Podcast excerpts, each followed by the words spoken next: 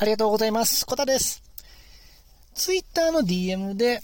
お仕事、ウェブライターの案件のご依頼をもらっても、なんだか不安だなっていう時にやってることをお話しします。つまり、気になったことは全部聞くっていうことをしてます。はい。ち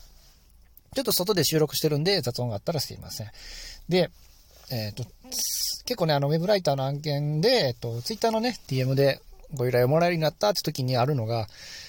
なんかでもこのえお客さん、どんな人なのって、なんか不安な時ないですかね？例えばアカウント見に行っても、ね、DM もらったアカウント見に行っても、なんか人が見えなかったりとか、あんまりツイートしてないアカウントだったりね、したりして、で、こう、なんかね、その依頼の文章も、なんか、ちょっとあっさりしてるというか、え SEO ライティングについてご依頼したいんですけど、今ってやってますか？っていう感じでね。まあ、実際僕もらった時そんな文章あったんですけど、そんな時にめっちゃ困るじゃないですか。全然判断つかんなってなって。でも、いや、でも DM で依頼してもらって嬉しいし、でもなんとかしたいんやけどどうしようかなってもやもやってね、したことないですかね。で、その時のちょっと対処法というか、僕が実際やったこととして今日お話しするんですけど、ズバリ気になったこと、気になったことを全部聞くってことで、じゃ何聞くんやってことなんですけど、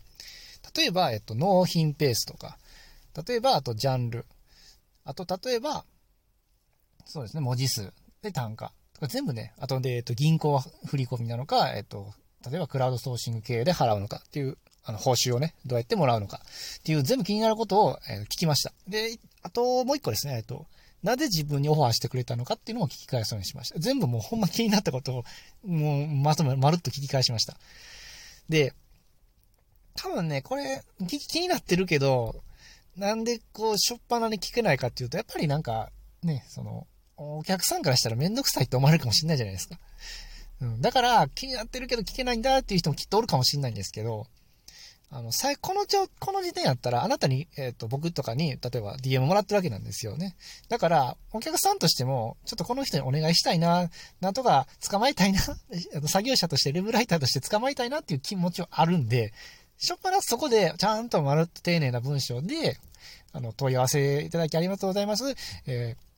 あの、以下について、あの、検討したいんですけども、以下について、あの、ご回答いただけると幸いですって書いて、箇条書きでバーって書いていって、最後に、まあ、えー、ご返答いただけたら嬉しいです。よろしくお願いしますって感じで、書けば、そんなにね、大丈夫だと思います。てか僕も、今のところ2回こうやって DM でご依頼いただいて、あの、そういう感じで問いの、問い合わせに対して、あの、問い返すって感じで返信してるんですけど、そんなに悪い感触はないんで、いけると思います。はい。ぜひね、試してもらったらなと思います。不安。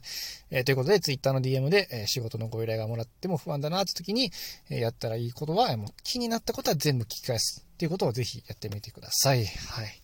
こんな感じで、ウェブライターの人に役に立つ情報をお届けしているので、よかったら、えっ、と、えいいねボタン、フォローボタン、よろしくお願いします。最後まで聞いてもらってありがとうございました。次回またよろしくお願いします。それではまた、バイチャ